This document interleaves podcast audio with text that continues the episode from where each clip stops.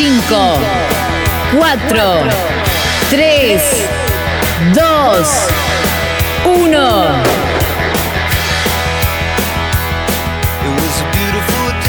A la mañana, mejor correr. Con Dani Arcucci y Damián Cáceres. Muy buenos días, muy buenas tardes, muy buenas noches, porque a cualquier hora, en cualquier momento y en cualquier lugar, y como siempre, Damián Cáceres, mejor correr. ¿Cómo andamos? ¿Qué haces, Dani? ¿Cómo estás? Volvemos a. Tengo el recuerdo de haber hecho un programa, el único en vivo que hicimos juntos. Sí, señor. Cuando estábamos en, en- en la radio, hoy estamos en, en otro formato, más, mucho más Sí. digital aún, que era en la previa de un medio maratón de Buenos Aires. No sé si te acordás que fue en 2019. Exactamente, con la presencia de nuestro compañero de fondo. Así que es, es siempre uno de nuestros, de nuestros primeros invitados en cada ciclo, en cada momento, en cada variante que, que vamos haciendo. En este caso, en este mejor correr, que sigue siendo el mejor correr de siempre. Nada más que nos pueden escuchar en todas las redes, este, nos pueden ver y escuchar en YouTube, y entonces ya lo están viendo. Vos sabés que estaba buscando ahí las redes. Está un poquito, está un poquito con el tema de las redes Más sociales callado, más ¿no? tranqui, Sí. ¿no? Está más calladito, así que mejor, mejor no lo vamos a presentar por el lado de la red social, este, sino para charlar directamente con él es en las redes sociales, por supuesto, si lo quieren seguir, arroba colo-mastromarino, nuestro querido amigo el, el Colo, allí en Mar del Plata, en una de nuestras capitales del running, y estamos aquí justamente para, para charlar de la vida y del correr en estos tiempos. ¿Cómo estás, Colo? Tanto tiempo, ¿cómo va eso? Bien, bien, todo bien. Vengo a ser como el Ricardo Darín de Susana Jiménez, que siempre lo invita al primer programa. ¿no? Está Algo muy así, bien, algo está así. muy bien. Ustedes dos. Está muy bien. Es, que nosotros tenemos cierta Sí. debilidad por, por los corredores marplatenses, este, de, de- el Team Mardel y de, y de todas las generaciones y, y demás. Y, y bueno, si, si no recuerdo mal, Colo, eh, en aquella, aquella charla que, que tuvimos a- en el, en el estudio, recién comenzaba el Colo. El, eh, me acuerdo de la remera, la tengo la remera, por supuesto, de, la gorra. del, Colo Team y demás, pero bueno, un poco, exactamente. Es, es eh, cómo, cómo están las cosas. Sabemos que anduviste por Buenos Aires, que estás moviéndote mucho, pero bueno, ¿cómo están tus cosas hoy en Mar de Plata y respecto del, del correr y del running, Colo? Bien, con el grupo la verdad que estamos bien, estamos de a poquito creciendo. Sí, nos pegó y fuerte la, la pandemia, como a todos, el hecho de, de- de hacer...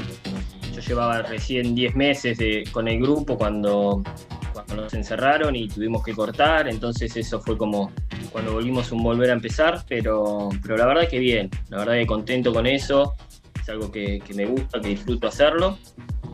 Y, y bueno, con eso estamos, estamos 10 puntos. Después, en lo que es correr yo estoy haciendo muy poco y casi nada por una, una lesión que tengo, que, que tengo que ver cómo, cómo lo solucionamos en este tiempo y, bueno, si, si terminamos como, como me han dicho últimamente vamos a estar mucho más tiempo parados, así que, que nada, esperando solucionar eso para poder volver a correr, para poder volver a estar nuevamente en, en movimiento, que después de la pandemia me había costado un poco volver por, por falta de ganas, porque había por ahí aumentado un poco de peso, pero cuando empecé a agarrar ritmo, que empecé a entrenar bien, que ya estaba haciendo algunos fondos largos, bueno, me tocó la lesión y ahora otra vez parado. Eh, ¿Cuál es la lesión, Colo, específicamente? Porque tal vez tengas un tiempo largo de, de recuperación, ¿no? Dijiste.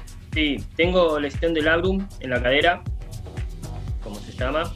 Este, es como, como explicaron así medio un criollo, para que entiendas, es como una rotura de ligamentos, pero en la cadera.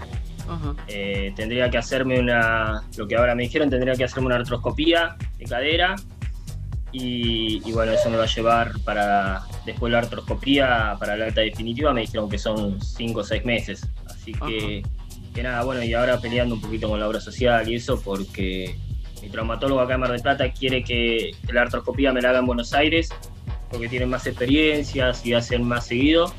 Acá en Mar del Plata que hay un solo traumatólogo que la hace y no se realizan muchas de esas operaciones acá en Mar del Plata, entonces estamos viendo con la obra social a ver si podemos conseguir la derivación para hacerlo allá en Buenos Aires.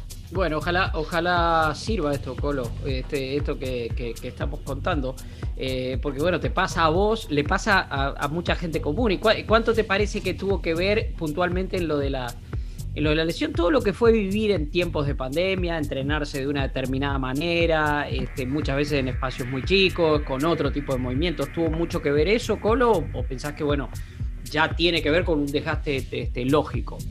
Sí, es, eso se genera por el desgaste más que nada y según me explicaron por los estudios que me hice, tengo como un sobrehueso en la cadera, no sobrehueso, sino un huesito como no formado, digamos, abajo hace como un arco y arriba no lo hace y eso hace que roce. Pero lo que me dijo el traumatólogo que eso lo tengo desde que me desarrollé. Ah, Entonces, que lo que pudo haber sido que, como yo corrí de los 12 años hasta acá, siempre estando en movimiento y estando en, constante entrenamiento, tenía todo lo que es la musculatura de la cadera muy reforzada. Y con el tema de la pandemia, por ahí eso se debilitó un poco y ahí empezó a molestar cuando volví, cuando volví a correr. Como que perdí un poco de masa muscular en la cadera, fue lo que me explicó más o menos, lo que me dijo, ¿no? Que puede ser de eso. A ver, de qué puede ser siempre uno nunca sabe exactamente, ¿no? Pero dice que, una de las razones puede ser esa, que haya perdido un poco de masa muscular en la cadera y eso haya llevado a que en este momento me empiece a molestar eso. ¿Puede haber tenido alguna incidencia la disciplina que vos hacías antes del maratón? Porque para mí eh, creo que hiciste dos de las disciplinas del correr más duras. Una es el maratón, obviamente, que es por la que fuiste olímpico, y la otra es el 3000 con obstáculos, que no es para cualquiera. Sí, puede ser, como, como no, a ver, no, no lo sé, porque yo hace ya siete años que no corro obstáculos. Sí. Entonces, me haya parecido ahora, no, no sé si, si puede ser de eso. Este, sí estábamos acá en Mar de Plata, había empezado a entrenar muy bien, estaba entrenando con, Ariel Franzón, que él corrió la maratón de la Pampa, que yo iba a ir a acompañarlo a él, lo iba a ayudar, porque era su debut y tenía pensado ir a hacer unos 30, 35 kilómetros con él para marcarle el ritmo y ayudarlo y estaban haciendo los fondos con él y bueno, en uno de esos fondos fue cuando, cuando me empezó la molestia y, y después tuvimos que parar nos sonreímos con Damián cuando lo mencionaste a Ariel porque eh, fue uno de los protagonistas de, de, los últimos Mejor Correr y la verdad que fue fue un placer escucharlo, porque es esa, esa, esa, mezcla extraña de alguien que fue en su momento un atleta que pintaba para ser de elite, luego dejó la actividad, después eh, se convirtió en un corredor, si se quiere, aficionado, pero claro, con la base que tenía y con el talento que tenía, este, tuvo esta, esta locura de, de, golpe encontrarse corriendo un campeonato argentino. Realmente una historia, la de Ariel de Colo fantástica. no sé cómo la viviste vos desde, tu lugar, ¿no? Desde el lugar de acompañarlo justamente en esa experiencia. Muy talentoso. Eh, es una persona muy talentosa. Nosotros nos conocíamos desde, chicos, hemos compartido mucho desde muy chicos. Y después, bueno, cuando él se fue a España, ahí perdimos un poco el contacto. Que me acuerdo la primera vez que vino a Cámara de Plata, después de haber sido, que creo que pasaron 5 o 6 años, y volvió y era otra persona. Una persona que pesaba más de 95 kilos, era, era, difícil verlo, es más, lo crucé por al lado y hasta que él no me, insultó y me dijo, hey, no me saludás, no lo reconocí. y, ahora cuando, cuando lo vimos, que fuimos a correr el maratón a, Sevilla, que estaba ahí, que lo estaba acompañando a Miguel, que él hizo toda la carrera con la bici, ahí ya se lo vio mucho mejor físicamente y bueno, y ahora que vino acá sabía que estaba entrenando y bueno, quería su debut en maratón y, bueno, cuando me dijo, dale, vamos, digo, bueno, dale, vamos, empezamos a entrenar y, nos juntábamos siempre para hacer los fondos en la laguna, que íbamos tres veces a la semana y bueno, lamentablemente al final no lo pude acompañar. ¿Cuántos hay, no? Que quedan en el camino y son así de talentosos, porque hablando con, preparando esa entrevista, porque realmente no lo conocíamos a Ariel, no estaba en la, en, la óptica nuestra por lo menos, hablé con Javier Carriqueo y Javier Carriqueo decía que era el más, el, fue el más talentoso de su generación. Creo que era el que estaba destinado hoy sería, eh, Javier nos dijo como que era Eulalio o Joaquín, de esta, de esta nueva generación de, fondistas. ¿Cuántos quedan en el camino así? ¿Por qué quedan en el camino así? ¿Qué, ¿Qué, tiene que hacer el atletismo para poder contenerlos? Quedan muchos, muchos talentos quedan en el camino. Eh, lamentablemente hoy llega un momento en el cual tenés que ponerte a pensar qué, es lo que vas a hacer con tu vida y la verdad que acá no tenía muchos recursos y no tenía mucho para hacer. Entonces decidió irse a España para, para trabajar. Él fue con esa idea de trabajar. Ya lo que era el correr lo había dejado de lado, si bien le iba muy bien, tuvo esa idea y la hizo, y la verdad le fue muy bien en España y estoy feliz porque le haya ido bien en la vida, porque es una de esas personas que era muy talentosa y a la vez una persona que era muy buena persona, la verdad que una persona excelente.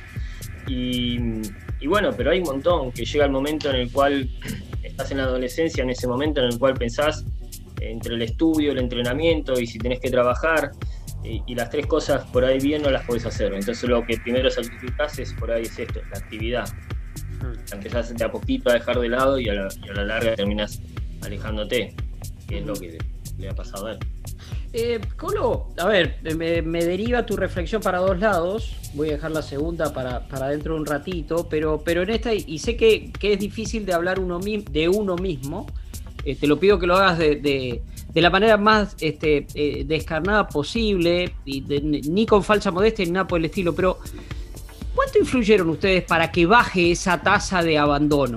Cuando digo ustedes, digo vos, este, Marita, que, una cuestión, yo, yo siempre, por ahí lo leíste alguna vez, pero yo siempre hablo de los eslabones. Es como que ustedes unieron de algún modo generaciones, esa generación que decía, no, mira, ya no hay posibilidades de nada. Y ustedes vivieron un momento, eh, vos ganando acá el maratón en Buenos Aires, este, eh, tu medalla en, los Panamericanos, esa cosa del reverdecer del maratón. Este, y fueron durante unos años sinónimos, tanto vos como Marita, este, por citar como, como las cabezas, las caras más visibles. Este, pero ¿cuánto te parece que influyeron para que después vinieran este, los, o, siguieran los Joaquín Arbe, los Coco Muñoz? ¿Te parece que, hubo un aporte de, ustedes que tiene que ver con eso, combinado con esta, con esta cosa del running, del atletismo y demás? Yo creo que hubo un cambio muy grande con eso, con el running más que nada eso el running ha, puesto en vidriera y ha hecho que, muchas más empresas, aunque son, no son muchas, pero, pero lo que era antes, apoyen a, los atletas y tengan algún que otro recurso como para poder seguir haciendo la actividad. Y creo que nosotros lo que demostramos es que, que, nada, que con el esfuerzo y el sacrificio los objetivos se podían lograr, que no eran imposibles. En un momento se llegó a pensar que era imposible que un maratonista esté en unos Juegos Olímpicos que un maratonista sea uno de los que va a estar ahí peleando una medalla en un fútbol americano. Y creo que nosotros lo que hicimos fue eso, demostrar que con el esfuerzo, el sacrificio y un poco de apoyo se podía lograr. Y hoy, por suerte, los chicos están aprovechando lo que también genera mucho las redes sociales hoy. El, estar expuestos en las redes sociales bien atrae mucho a, los que son las marcas. Y, te das cuenta que las marcas más apoyan a los que, a los que a ver, a los que son más influencers, no sé si te tiene que ir también corriendo, porque si sabes manejar las redes sociales puedes conseguir muchos más recursos que uno que no las sabe manejar. Y es mucho más talentoso y tiene mejores marcas. Entonces hay muchas cosas que están ayudando hoy a eso. Sí. Ahora, tocas un tema que justo viene, entra justito, que es lo que pasó con el sudamericano, con el, el Santi Maratea Gate por llamar de alguna forma, que se dieron, hay casos, vos agarras las, cuentas de muchos atletas, 1500, 2000, 3000 seguidores en este, en, en este mundo de contar y pasaron a 120.000, 130.000, no sé. ¿Qué, ¿Qué, mirada tenés vos de ese sudamericano eh, con lo que pasó? ¿Cuál, cuál es el, punto de vista tuyo? Y tocando el tema de las redes sociales también con lo de Santi Maratea, que hizo que hizo, no hizo otra cosa que visibilizar una problemática. Claro. Sí, bueno, con las redes sociales yo le escribía, le digo, la Camoiro, le digo, decirle a Santi que me etiqueten una cosa como para subir un poco los influencers, le digo, no seas malo. Mostrar algún video cuando casi me echan de la carrera, le digo, cuando casi me caigo. Ya, tengo algunos videos, pero no, no se lo mostró, no, no, no pasó. Eh, no, la verdad que fue, fue un, momento raro lo que pasó, fue, fue todo muy raro. Fue sin lugar a dudas una pelea política entre el ENAR y la Secretaría de Deporte donde los que quedaron en medio lamentablemente fueron los atletas. Eh, así. A ver, no, yo no, por ahí yo tengo una postura más de, de, conocerlo a Daniel y de saber de dónde vienen las cosas y, bancarlo más a Daniel en este caso y sé cómo Lenar se maneja en otros casos también. La verdad que, que sí hay muchas cosas que me molestaron, que se dijeron y, se mostraron. Y te vuelvo a repetir, los que salieron perdiendo fueron los, los atletas. Eh, yo eh, a ver, eh, tuve la suerte de representar al país desde el año 99 y todos los años tuve la suerte de viajar para representar al país, siempre bancado por la CADA o por el ENAR o por la Secretaría de Deporte. Campeonatos. Eh, sí era algo cierto y lógico que nunca se viajó con, un equipo completo, pero también sé cómo se maneja la CADA y la CADA no le va a decir a 49, a 50 chicos van a viajar al sudamericano si no tenía la aprobación previa, porque sabe que no lo puedes pagar. Entonces ahí sí fue donde por ahí Lenar cometió el error de dar primero el visto bueno y 15 días después bajarlos. Eso no lo puedes hacer porque estás jugando con los sentimientos, con la preparación, con la ilusión de, muchísimos chicos. Eh, ahí sí el Lenar estuvo mal. ¿sí? También es lógico que digan que bueno, nunca se viajó con un equipo completo. No, nunca se viajó, pero un sudamericano que se iba a hacer en Argentina y se suspendió por la pandemia. Había prometido que se iban a viajar con un equipo no completo, pero sí en su gran mayoría, y habían dicho los, los 50 nombres de los chicos que iban a viajar. Entonces ahí, cuando empezó esa pelea, eh, la verdad que los que quedaron en medio fueron los chicos que se movieron muy rápido y consiguieron la ayuda de Santiago y, pudieron viajar. Y cuando se pone a ver los números, te dabas cuenta que era una cuestión de, de, presupuesto. Porque para que viajen 15 se había gastado X plata, poniendo un poquitito más y poniendo un charter se podía pagar. Entonces era, una cuestión política. Eh, después sí, muchas veces eh, he leído muchos comentarios de muchos atletas, eh, por ejemplo, Walter Pérez, que son, que son atletas que fueron votados por los atletas para defender a los atletas y estaban defendiendo a Lenar. La verdad que eso a mí me molestó muchísimo porque ellos están ahí cumpliendo un rol que son los delegados de los, deportistas, eh, son la voz de los deportistas y no salieron a defender a los deportistas, sino salieron a defender a Lenar, que son los que estaban en este caso, desde mi punto de vista, estaban mal. Por, no, por haber primero autorizado 50 y después darlos de baja.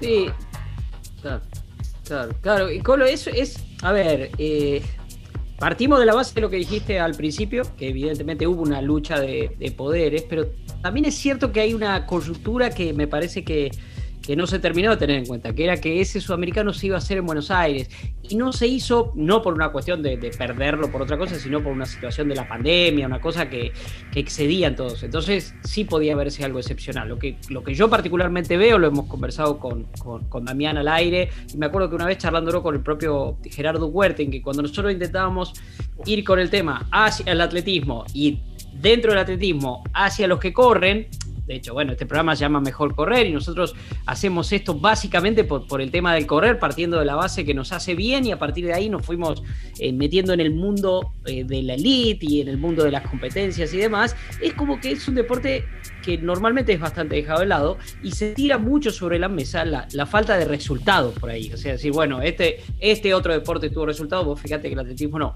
El punto, yo lo he hablado con la gente de Lenar en este medio de esta polémica, decir, bueno, también es una cuestión de concepto y de filosofía. O sea, ¿qué es primero, el huevo y la gallina? O sea, si vamos a esperar que se den resultados para apoyar, y es muy complicado que se, se den los resultados también, ¿no? Me parece que pasa por ahí. ¿Cuál es la filosofía? Buscamos, por eso yo hablaba también eh, el caso de ustedes como eslabón, Colo.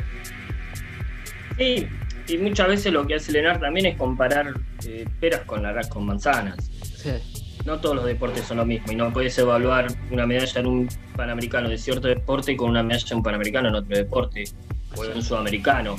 Eh, no se pueden comparar, son cosas completamente distintas y muchas veces lo que no se tiene en cuenta es eso. Primero. Después, eh, este, lo que vos decís también es, es cierto que fue una pelea y que que muchas veces también hay que tener en cuenta acá que Lenar perdió este último tiempo mucho apoyo con el 1% de, de, la telefonía celular. Eso también los vio afectados a ellos. Creo que acá ellos lo que tendrían y por ahí no lo hicieron y no lo aprovecharon era aprovechar, bueno, mira, no podemos mandar a estos deportistas porque no contamos con este apoyo hoy. En salir a hacer visible eso para ver si pueden volver a recuperar ese apoyo, que creo que sería lo, lo más lógico, lo mejor que le puede pasar al deporte, que el ENAR recupere el 1% de la telefonía celular. Claro, Creo que sería buenísimo para, para el deporte eso. Sí, sí. Y a vos, Colo, no te dan estas cuestiones. Vos tenés 38 años, estás a punto de, esperarte, pero la idea es seguir corriendo, sos entrenador. ¿No te dan ganas de meterte fuertemente? Sé que estás colaborando en la, en la bonaerense, en Mar del Plata, con, la federación, con la presidenta, con María Ángeles Peralta, la presi. Eh, pero no te dan ganas de meterte en la conversación seria, digamos, después de la federación, en la CADA, después de la CADA llegar a Lenar, buscar una, vuelta de rosca desde el lado de los propios deportistas? Es difícil de los propios deportistas, por el lado de los deportistas es difícil, porque los deportistas de Ilenar se manejan con ese grupito de 7, 8, 9 atletas, deportistas, son siempre ellos. Y es muy difícil entrar en ese grupo cerrado de deportistas. Eh, por ese lado me parece medio difícil. Por el lado dirigencial, bueno, estamos haciendo un trabajo acá en Mar del Plata, en la provincia, de a poquito. Hay muchas cosas que se tienen que mejorar acá en Mar del Plata y de a poquito lo que estamos haciendo vamos a empezar por ese lado, después veremos a dónde nos lleva. Pero la idea es sí empezar acá, meterle todo acá en Mar del Plata y, pensar más, más en lo local. Después veremos si se puede llegar a pensar en, algo más nacional y más grande. Pero, pero tampoco tenemos experiencia en esto y, mandarnos de una ahí sería medio, medio una locura. Sí queremos hacer experiencia en Mar del Plata, saber cómo se manejan las cosas bien en la provincia, que es una provincia muy grande y también cuesta mucho hacerlo. Eh, entonces estamos de a poquito aprendiendo entre todos a ver cómo, cómo podemos ayudar. ¿Qué, van... ayudar desde otro lado. Sí, sí, sí. Eh, Colo, a ver, ustedes conocen como nadie el atletismo de Mar del Plata. ¿Qué van descubriendo el atletismo de la provincia de Buenos Aires? hay potencial, hay lugares así donde decís, bueno, hay estos focos de, desarrollo.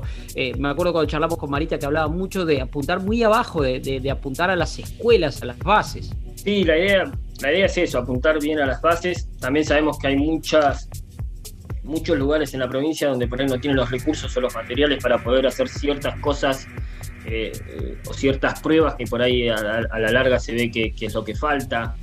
Eh, por ahí no hay muchos saltadores de garrocha porque no hay colchonetas de garrocha, no hay muchos saltadores de altos porque no hay colchonetas.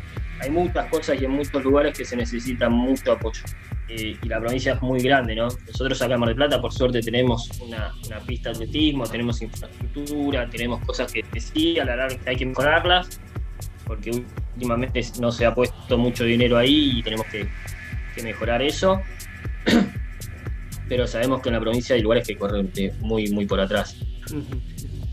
Y en todo esto, eh, Leo Malgor, ¿cómo, lo ves? Porque él renunció a viajar con el equipo, pero sigue vinculado. ¿Cuál, cuál es la, mirada de una persona que es fundamental en, ustedes junto con Daniel Díaz, que hoy está en Secretaría de Deportes? No, la, verdad últimamente no, he hablado sobre este tema. Sí hablamos en el momento en el cual empezó todo esto, que fue cuando dijo que, se había bajado del sudamericano que no quería viajar porque, bueno, estaban las peleas internas que por ahí no vienen al caso no, nombrarlas ahora. Pero, pero la verdad que, no, no sé, está, él está, vive para el atletismo y está todo el día en la pista haciendo cosas. Si tiene que marcó un circuito de mil, de mil metros acá de cross, se pintó 42 mil palitos de madera para marcarlo. Está peleando con la con la soga que para marcarlos y las joyitas que, por ahí entran. otra cosa que tenemos que mejorar es la seguridad de la pista, que entran chicos y, la sacan solo para, para destruirlo, para hacer maldad nomás, porque no, no le sirve nada un pedazo de soga. Así que bueno, estaba con eso. Y Leo acá está trabajando muchísimo en Mar del Plata y, y de a poquito se le va pasando esa bronca y esa cosa que le ha pasado con, con todo esto y seguramente dentro de poco va a estar nuevamente ahí peleando por todos los mediofondistas y fondistas del país.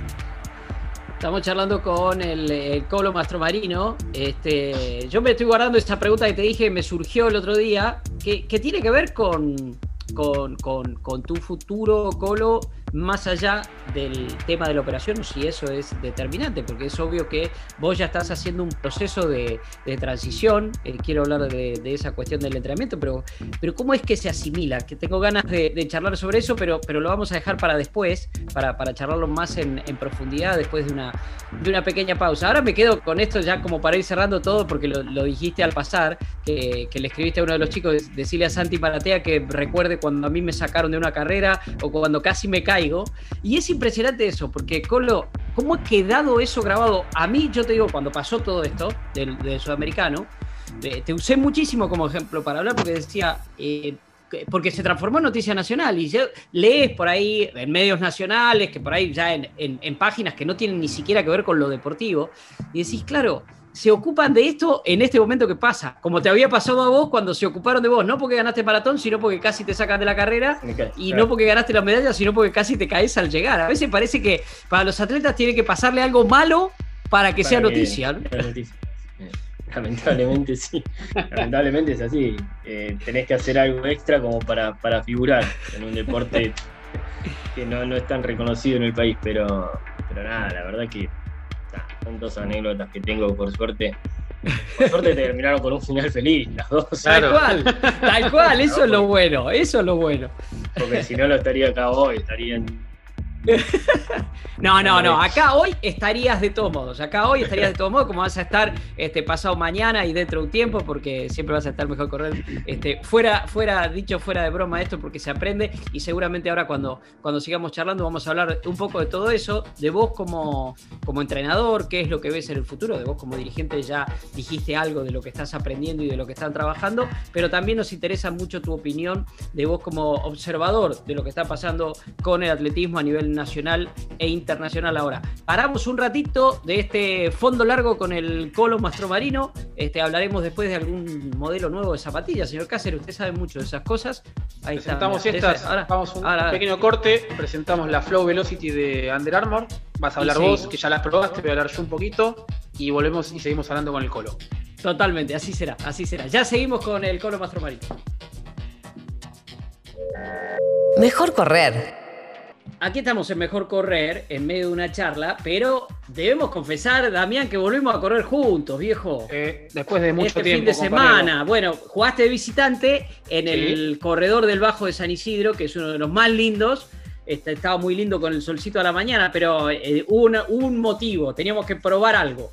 Sí, tenemos que probar esta nueva zapatilla de Under Armour, la Under Armour Flow Velocity Win. Característica principal, Dani, la parte de arriba, la capellada, la cintita que se ven de color. Sí, señor. Son especies eh, como si fueran cinturones de seguridad para darle mucha flexibilidad al pie, lógicamente, y sobre todas las cosas respirabilidad. Pero el dato central es esto. Es la suela, que es a la vez suela y entresuela en una misma pieza. Eh, ¿Cuál es la búsqueda de esto? Es darle menos peso a la zapatilla. Una zapatilla neutral, neutra, de 8 milímetros de drop, más o menos 214, 215 gramos en el caso del hombre, del caballero, 180 en el caso de la mujer, una zapatilla ideal para correr hasta media maratón, dependiendo la, forma y, el ritmo de cada uno. Yo desde, desde los otros días que la estoy probando, desde el sábado que grabamos especialmente el video que ya está disponible en nuestras redes, y realmente me parece una zapatilla cómoda. Vamos a ver con el correr de, los kilómetros, lógicamente, cómo se adapta. Pero me parece que esto es una búsqueda muy interesante. Ahí se ve mucho mejor la suela. Esta zapatilla es un desprendimiento, en realidad, de las Curry. Curry, Stephen Curry, el, gran goleador de los Golden State, que es una de las, estrellas de, Under Armour, de, de las imágenes eh, globales de, la marca de Estados Unidos. Eh, es una zapatilla que se hizo para correr, bueno, para, para básquet, perdón. Bueno, a partir de esa suela se trasladó al running, con modificaciones obviamente, y se adaptó en este nuevo lanzamiento de Under Armour para esta temporada en la Argentina, que es a partir del mes de junio en realidad. Una zapatilla neutral, muy interesante. Vamos a probar con el correr de los kilómetros a ver cómo se adapta. Y vos que estás volviendo, Exactamente, vos sabés que vos me lo decías, Dami, me, me contabas esto, eh, de que viene del básquetbol y esta sensación de, explotar un poco, ¿no? Y sí te decía, me encantaba ese eslogan, este, más que run, flow. Eh, y para los que, como yo, estamos volviendo, porque sí que es una zapatilla, Dami, pensada para, para gente que está acostumbrada a sumar kilómetros.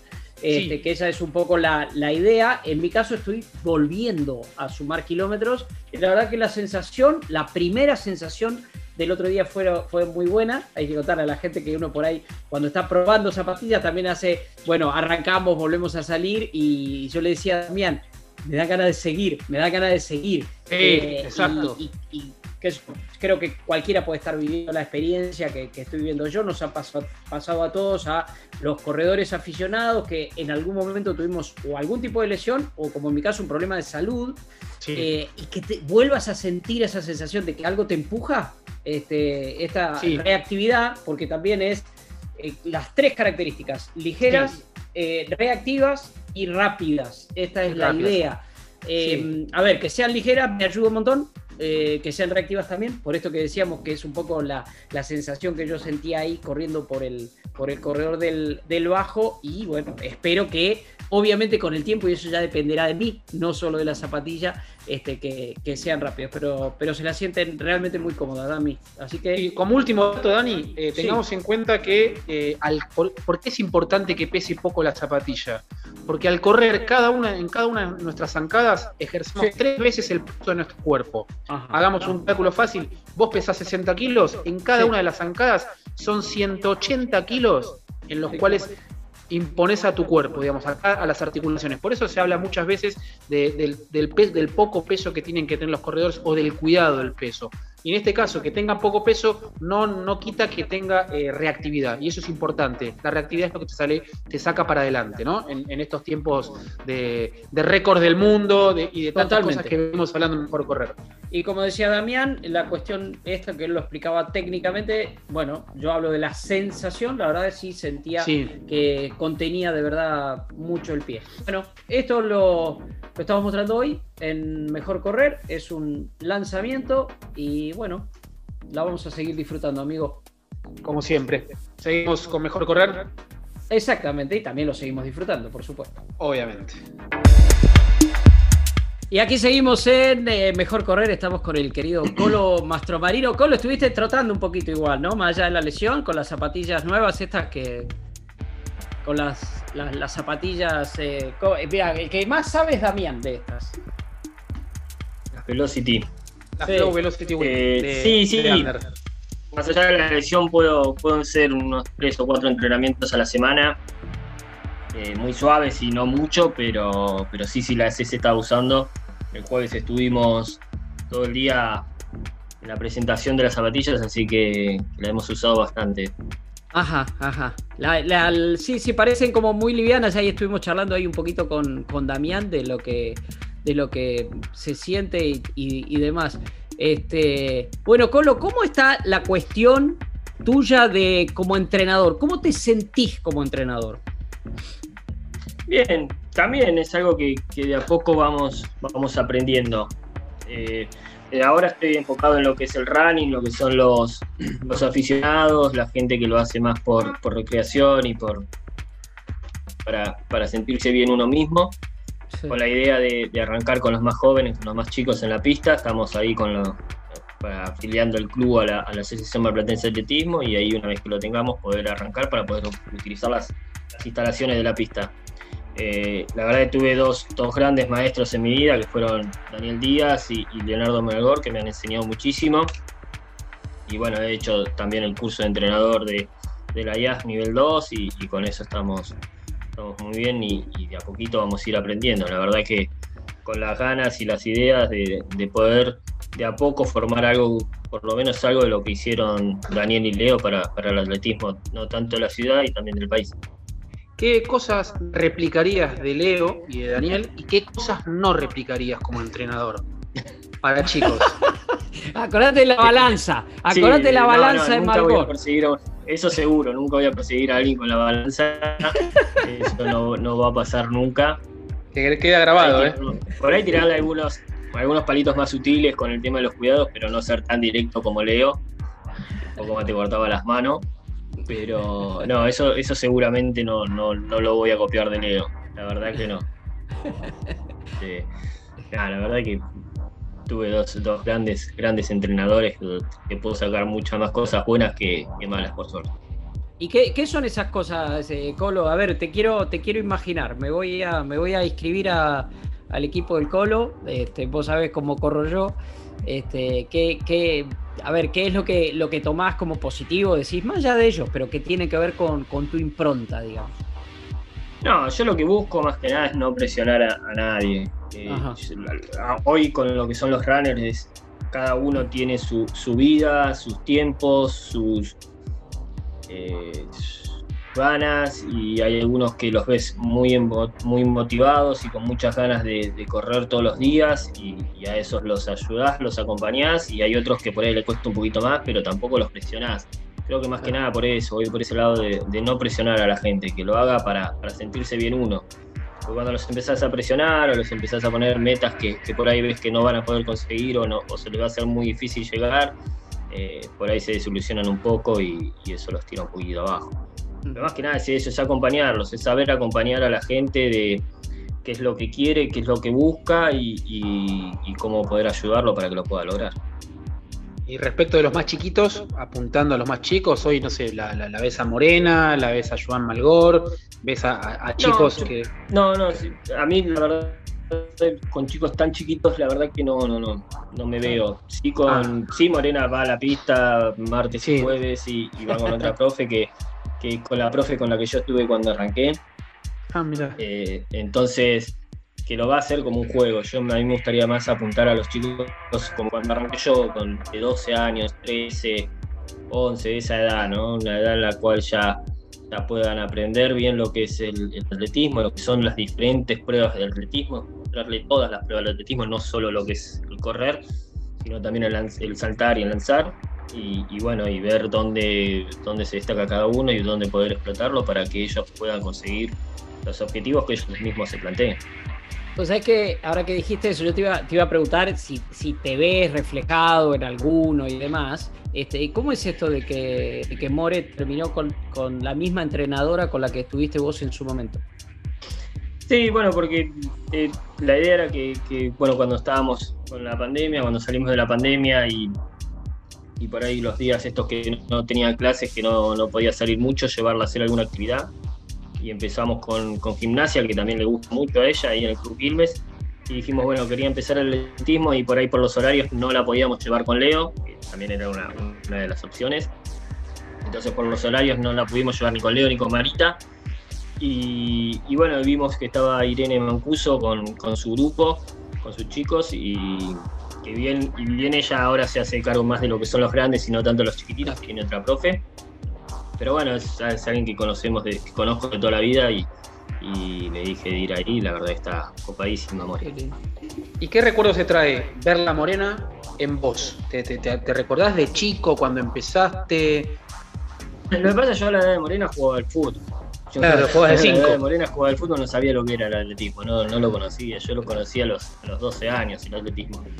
Eh, sí la veo que es más chiquita que yo, pero le encanta, le gusta, le gusta correr, no le gusta la velocidad, le gusta hacer carreras más largas. Largo. Sí, sí. Entonces nada, que disfrute ahora y quizás a los 14, 15 la agarro yo y, me, vamos juntos a la par. Ahí sí, la, ahí sí la voy a llevar yo para todos lados. Eh, le gusten, obviamente. Claro, ahora tomando, tomando a More y tu, y tu experiencia en general y con todo lo que estás viendo, este, y hagamos así como un estudio de mercado como muy rápido. ¿Vos ves que hay más respecto de tu época? Este, más chicos que, se involucran con esto de correr que no sé, por ahí tiene que ver con, el tema de los padres corriendo, entonces ven a, los chicos ven a los padres corriendo y, quieren hacer lo mismo. ¿Se está dando más como para, digo, tener como una ilusión, este, algo así? Veo mucho de la edad más chiquitas, sí, de los, de los chicos más chiquitos, de, de 10 años para abajo, 11, 12 años para abajo, ahí veo muchos. Por ahí lo que no se está viendo mucho ahora, o por ahí no, no estamos notando mucho, es eh, los adolescentes. Ahí, ahí sí hay que apuntar un poquitito más, motivarlos un poquitito más a que sigan en la actividad, que la sigan haciendo. Creo que, que ahí sí, creo que cuando yo hacía, cuando yo tenía 14, 15 años, eh, veía más chicos en, en, la pista en ese momento yo. Eh, lo que era cuando yo tenía 15 años. Pero pero bueno, pero se ve una base, una base muy, muy grande que, a la larga, si, si, se puede mantener motivados y mantenerlos en el deporte, puede ser muy buena para el futuro. Puede ser un síntoma del tema de las tecnologías y eso, que no haya chicos adolescentes hoy que estén... Y es difícil, es difícil atraerlos a, un deporte, a que salgan, a que hagan actividad física. La tecnología hoy está mucho tiempo con computadoras, con los teléfonos. eso cuesta mucho apartar a los chicos de esos y llevarlos a una actividad. Colo, te pego el salto de, los chicos a lo que estamos viendo en, lo más grande. Estamos acercándonos a los, a los Juegos Olímpicos. Este, ya parece que se van a hacer, digo, como va todo. ya está, ahora se puede hablar de que, de que se van a hacer. Eh, ¿Cómo, ¿Cómo, viste todo este, este proceso de crecimiento, de mejora de las marcas este, de, los maratonistas justamente? Y, qué posibilidades le ves? Hablo puntualmente de, Joaquín, eh, de Coco, por supuesto de Marcelo también, que se batió el récord argentino y demás. Hubo un gran cambio no, no, voy a desmerecer las, marcas de los chicos, la verdad son marcas excepcionales y, la verdad son marcas increíbles. Eh, sí, pero sí hubo una gran ayuda y una gran tecnología hoy a, raíz de, de, las marcas. Eh, no por nada las las zapatillas han ayudado un poco a las marcas. Pero creo que si 10 años atrás corríamos todos con esas zapatillas, por eso estaríamos corriendo en las mismas marcas que hoy. Pero igual hay mucho trabajo de los chicos y, la verdad yo veo a Coco que para mí Coco es una... A Joaquín lo conozco hace mucho, a Coco la verdad no, he tenido mucho trato con Coco, pero para mí Coco va a ser el gran maratonista del país sin lugar a dudas. Eh, lo, veo dentro de muy poco batiendo el récord argentino y, sin saber a cuál va a ser su techo. La verdad que ahí en Coco veo, veo un gran, gran futuro. Cuando lo, lo cuando viste el primer impacto de Coco, ¿qué te generó? dijiste, apa, este chico no lo tenía, empezaste a averiguar, hablaste con Rodrigo, ¿cómo, cómo fue que, te enteraste más no, no, conocer, no, no, conocerlo conozco desde hace mucho, eh, a ver, de vista, de saber, de las marcas que hacía, de, más chicos, eso sí lo conozco. Eh, no tuve trato con él porque somos obviamente dos generaciones distintas, mucho más chico que yo. Con Joaquín sí he compartido algunos claro. otros entrenamientos, algunas otras carreras, pero con Coco no, no, no he tenido el gusto. Eh, pero sí, muy pocas veces nos hemos cruzado, muy buena onda y, la verdad que, nada, como te digo, eh, sin conocerlo le veo un, gran, gran futuro a Coco. Eh, notás también que hay como una, hablábamos hace un ratito, de reverdecer del maratón, pero el tema de la distancia que incluso hasta va cambiando en eso, que antes por ahí el atleta llegaba de más grande y que ahora incluso chicos más jóvenes se involucran con el maratón. Sí, Sí, nosotros te decían antes, cuando éramos chicos, nos decían, no, hasta que no tengas 30 no puedes correr un maratón. 30, exactamente. Yo debuté a los 30 años en el maratón. Sí. 29. Este, entonces, antes te decían eso, que tenías que primero dar el gran salto. Y hoy no, hoy la verdad que los chicos se están animando un poquitito más a hacer la actividad, a hacer la distancia. No sé si tanto la distancia en el momento de la carrera, sino lo que más cuesta y lo que más se dificulta hacer es el entrenamiento. La verdad hay que estar preparado para, para hacer un entrenamiento para maratón. Y hoy los chicos vienen preparados para eso. Están con ganas, les gusta y, se bancan a hacer 200 kilómetros a la semana. Eh, creo que, antes se pensaba más que nada por ese lado, por el lado de lo, no sé cuántos eh, psicológicamente estén preparados para afrontar la preparación de un maratón. Hoy los chicos la verdad que están preparados para afrontar lo que sea. Y la cuestión fisiológica, Colo, que se hablaba del cuerpo, que no está preparado, que no estás mentalmente, pero eh, ¿qué cambio también? Hablaste de la tecnología y del entrenamiento, ¿cambió algo? ¿Hay menos kilómetros? ¿Hacen más kilómetros? ¿Cambiaron los manuales de los entrenadores un poco? Eh, es que cada, cada entrenador tiene su, librito. Es así, nosotros tenemos el libro de, Leo que era sumar, sumar y sumar kilómetros. Sí. Hay otro entrenador consigue otros resultados con menos kilómetros y más, y más eh, menos volumen y más intensidad. A nosotros era más, más volumen que intensidad. Eh, hay muchos entrenadores, todos con su, con sus libritos, con su, técnica y, todos consiguen buenos resultados. Eh, lo que ha hecho Martín mañana en Uruguay, la verdad que con su librito y con su técnica, con los dos, con los puestas, ahora, ahora con Débora, que se mandó un marcón en, en el 200, en el 800, perdón. La verdad que que te vuelvo a cada, cada entrenador tiene su libro y cada uno sabe lo que le da sus resultados. Claro, claro. Vos eh, eh, te, llega ahora, otra vez vuelvo a pelo al, al colo entrenador. Te llega uno de quiero correr maratón. Vamos a ver, esperemos que pronto vuelva toda la apertura y todo se pueda volver a correr. Este, ¿cómo, ¿Cómo es tu librito en ese caso? ¿Le haces sumar kilómetros? Digo, yo sé que estamos hablando acá del aficionado, ¿no? Sí, sí, yo vengo del libro de Margot, eh, es así. Yo, vengo de ese lado. Eh, por ahí al aficionado no exigirlo tanto. Ahora ya si querés buscar resultados, bueno, sí, hay que hacer esto. Sí, yo, pero porque yo vengo de ese lado. Es el que sé que, me ha dado resultado a mí, sé que, puede dar resultados. Este, seguramente con el tiempo por ahí hay algunas cosas distintas a los que hacía Leo, pero hoy que estoy arrancando me voy a lo seguro, digamos. Mencionamos recién a, Coco y a Joaquín, no puedo omitir al Prefontaine argentino, ¿no? De Concordia, a, Federico Bruno.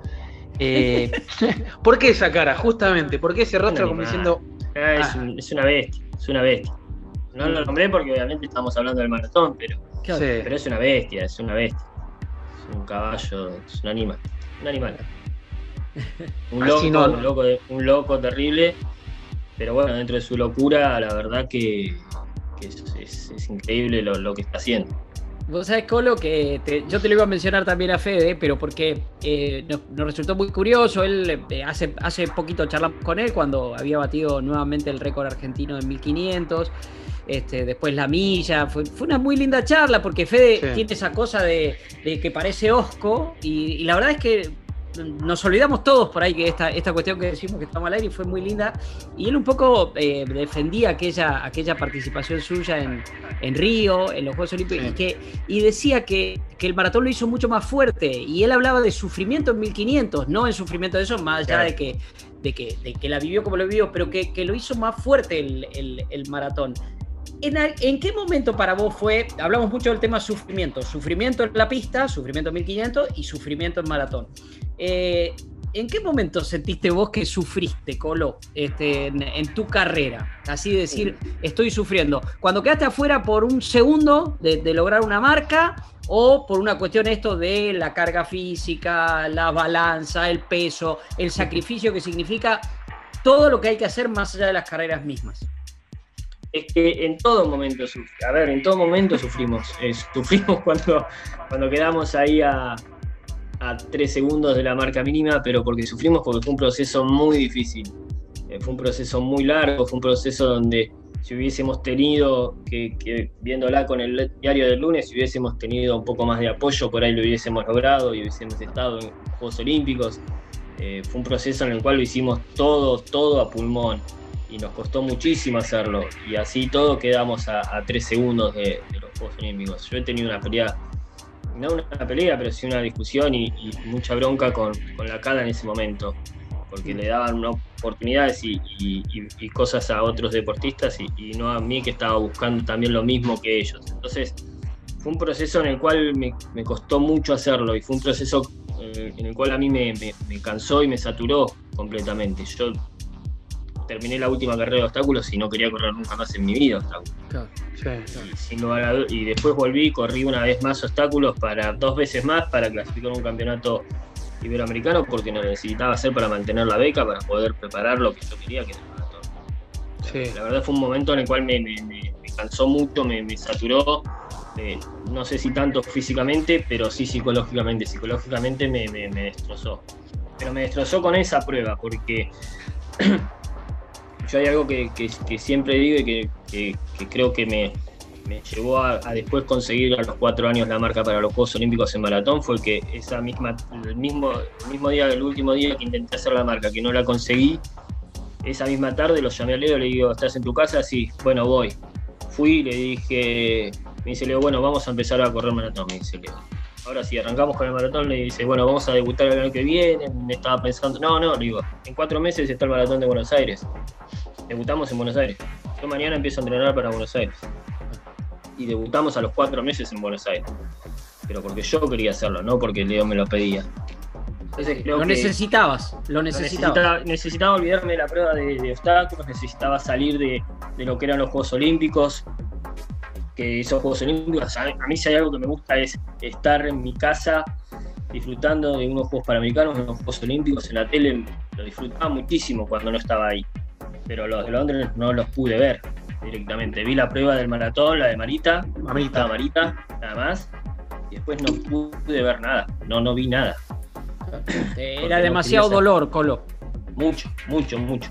Mucho porque sabía que, yo había hecho todo, todo para conseguir esa marca mínima, pero la gente que me no la que me acompañaba al lado mío, la más cercana, sino la gente que realmente me tenía que apoyar para poder hacerlo, no me había acompañado.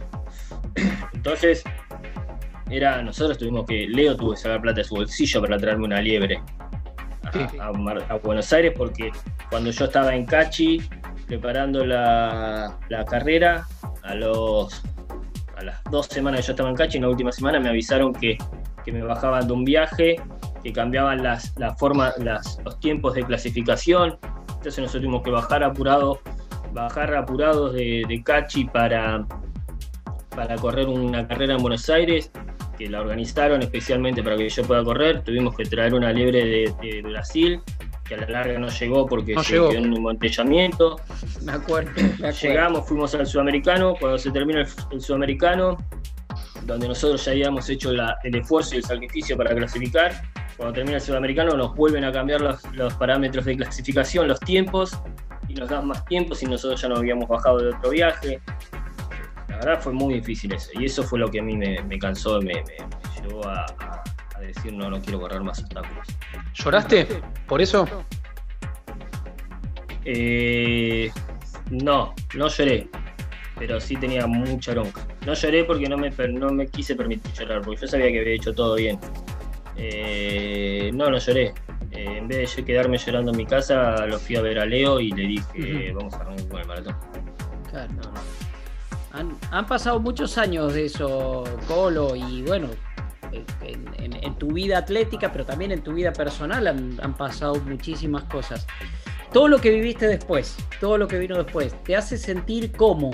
Eh, ¿Te hace sentir satisfecho? ¿Elegiste el camino que, que querías elegir y, estás gratificado por eso? ¿Te quedaron cosas que decís, tendría que haberlo hecho de esta manera? No, no, la verdad estoy muy conforme con todo lo que hice. Sí me hubiese quedado, me hubiese gustado participar en los Juegos Olímpicos en una prueba de pista. Eso me hubiese encantado. Eso, esto es lo que yo le apuntaba y me gustaba. Porque aparte a mí me encantaba la prueba de obstáculos, la disfrutaba mucho, la hice toda mi vida porque me gustaba. y, la verdad me, me, quedó esa espina de decir, bueno, me hubiese gustado estar en, unos Juegos Olímpicos en pista corriendo obstáculos. Pero después me tocó estar en unos Juegos Olímpicos corriendo un maratón y lo disfruté desde que largamos hasta que llegamos. Disfruté toda la carrera, disfruté todo el proceso de, clasificación, disfruté todo el proceso de todo el proceso de entrenamiento, lo, disfruté todo. Y fue un, proceso de clasificación difícil porque éramos cuatro los que estábamos buscando la marca.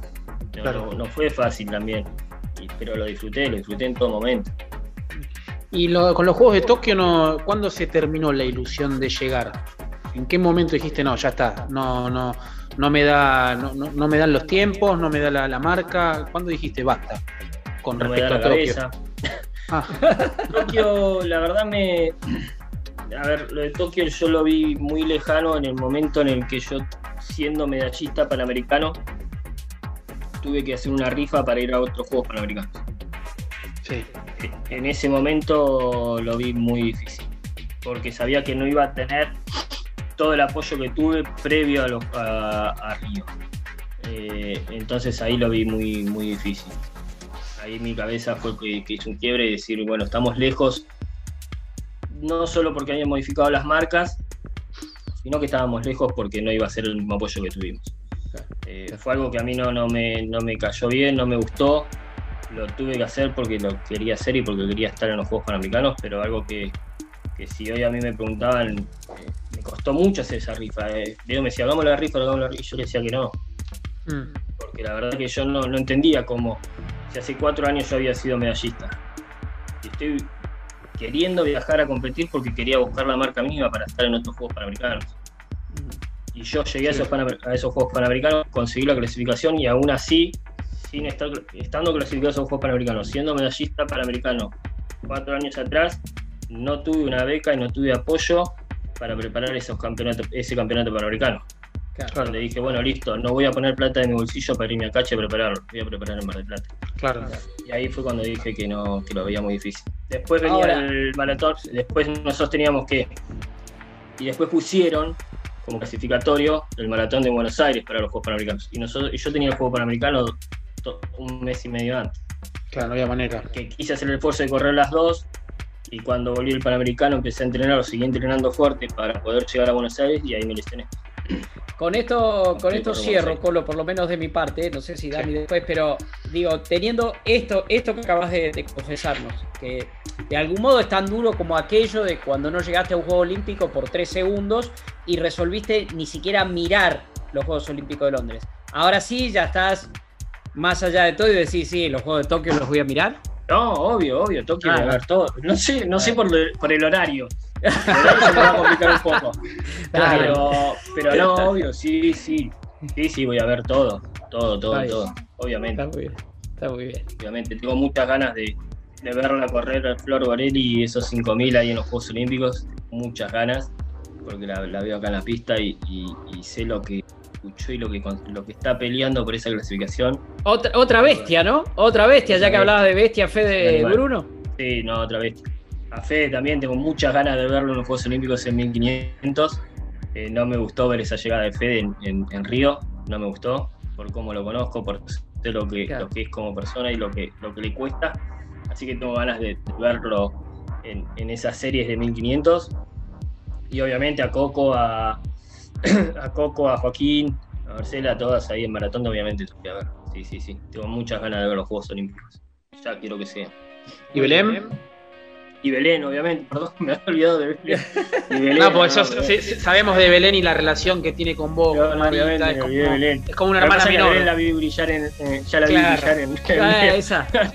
Esa imagen es eterna. Pero no, no, obviamente tengo muchas ganas también de, de verla Belén otra vez en, estando ahí peleándola como, como la peleó en ese campeonato mundial.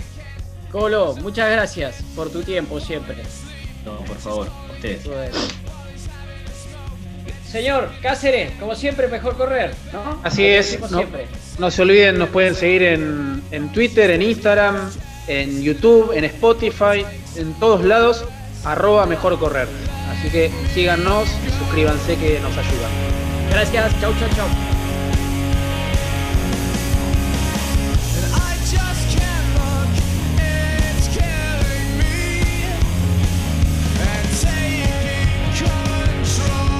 Mejor correr